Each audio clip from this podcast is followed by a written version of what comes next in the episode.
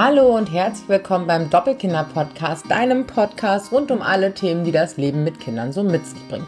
In meinem Fall sind das zwei Kinder. Ich bin Zwillingsmama, mein Name ist Juli und ich blogge auf doppelkinder.com ja, über alles, was mich als Mama so bewegt. Und heute gibt es hier einen neuen Text, den ich für dich eingesprochen habe, der zuerst auf dem Blog erschienen ist. Den kannst du dir jetzt hier anhören. Ich freue mich sehr, dass du da bist und wünsche dir ganz viel Spaß.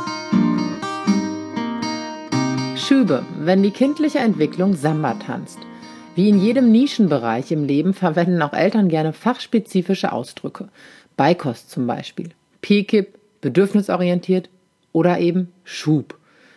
Ich wüsste nicht, dass mir zu kinderlosen Zeiten mal der Begriff Schub untergekommen wäre. Natürlich war er in meinem Wortschatz angelegt, aber in einer etwas anderen Bedeutung. Wenn man so ein Baby oder mehrere dann erst einmal hat, wird das anders. Man kann in einem Fachvokabular parlieren, welches das kinderlose Umfeld sprachlich komplett ausgrenzt. Zumindest mich hätte man damit früher in vollkommene Verwirrung versetzt. Als ich mich dann postnatal in Fachkreisen anderer Eltern zu bewegen begann, suchte sich der Schub im Handumdrehen einen festen Platz in meiner Alltagssprache. Die Zwillinge feierten jeden auch nur erdenklichen Entwicklungssprung mit einem Stimmungsfeuerwerk ab, das seinesgleichen suchte. Wie in jeder Branche gibt es auch hier allerhand Equipment. Fachliteratur, Blogartikel, Elternforen, Apps, die einem nach Eingabe des errechneten Geburtstermins fein säuberlich anzeigen, wann der Orkan aufzieht, welche neuen Features er mit sich bringt und wie lange der Spuk dauert. Fluch und Segen zugleich, weil man sich so manches Mal vielleicht extremer auf frühkindliche Entwicklungsphasen fokussiert als nötig. Und dann ist es plötzlich vorbei. So mit etwa 20 Lebensmonaten, wenn ich mich recht erinnere. Zumindestens mit den Tools, die uns armen, schubgebeutelten Eltern anzeigen, was gerade Sache ist im Kinderhirn. Mit den Schüben selbst ist es nämlich längst nicht vorbei und allmählich beschleicht mich auch die Gewissheit, dass das noch eine ganze Weile so bleiben wird geschätzte 75 Jahre mit Sicherheit. Zuweilen habe ich nämlich das Gefühl, dass selbst ich noch Sprünge durchlaufe und manchmal ist mir in diesen Zeiten innerlichen Wachstums auch ziemlich arg danach zu brüllen und auf den Arm zu wollen. Das Tückische an allen Schüben, die folgen, wenn uns Literatur und Apps im Kleinkindalter verlassen, du hast keinerlei Anhaltspunkte, ob und wenn ja, was da gerade eigentlich im Argen ist wenn deine Kinder plötzlich tagelang Launen an den Tag legen, die den Wunsch nach einer internationalen Gemeinschaft für Elternrechte und deren Schutz in dir sehr laut werden lassen.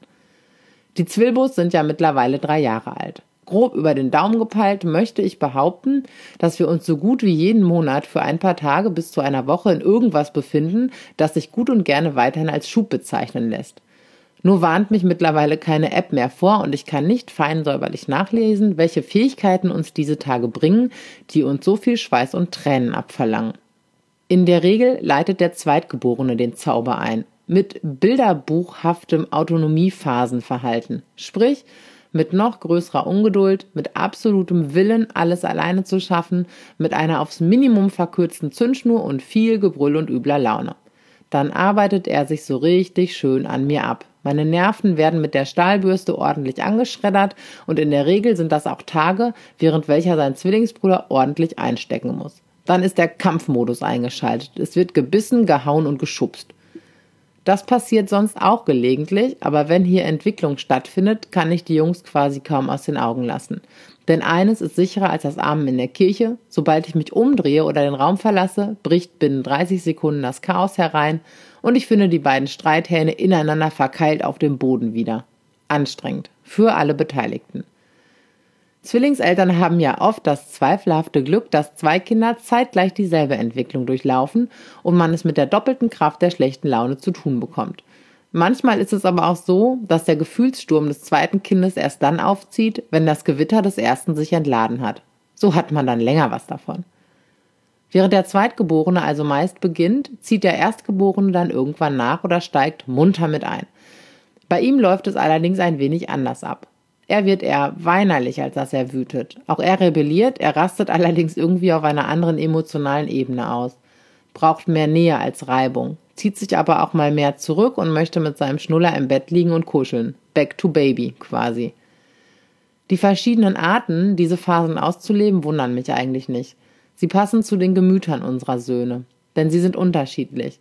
Und ob schon wir uns nicht mehr im Babyzeitalter bewegen, so erinnern mich die Kleinkindschübe doch noch an die Zeit, in der die Zwilbus zuckelig klein waren.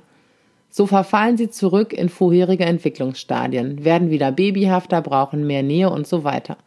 Vermutlich hat man das nur nicht mehr so auf dem Schirm wie noch vor zwei Jahren und erwartet unbewusst, dass der ganze Zinnober doch mittlerweile schon hinter einem liegt. Wenn die kindlichen Naturgewalten sich dann nach ein paar Tagen wieder beruhigt haben, sich die düsteren Wolken verziehen und plötzlich keine Blitze mehr am Horizont zucken, sind die Jungs wie ausgewechselt. Scheinbar von jetzt auf gleich stehen zwei völlig andere Kinder vor mir.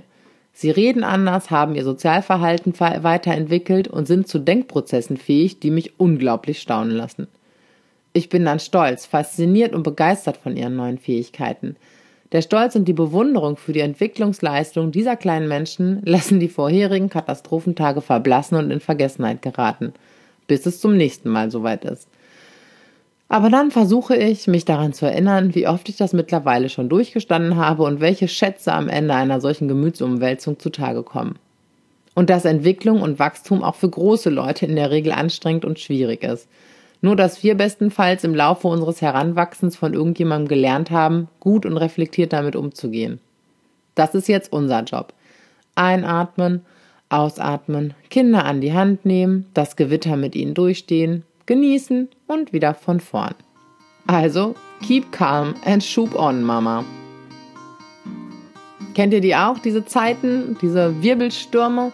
Ja, durch die Zwillinge haben wir meistens äh, entweder die doppelte Dröhnung oder äh, das Ganze eben etwas länger. Jetzt gerade haben wir es ähm, im Urlaub mit einem Kind erlebt und sind jetzt gerade nach Hause gekommen. Da legt das andere dann los und ähm, ja, atmen, weitermachen, sich darüber freuen, was sie dann am Ende können. Aber es ist und bleibt irgendwie anstrengend. Vor Dingen, weil man immer nur so erahnen kann, was gerade los ist mit ihnen. Ich wünsche euch ganz viel Kraft. Ich freue mich von euch zu hören. Bis bald.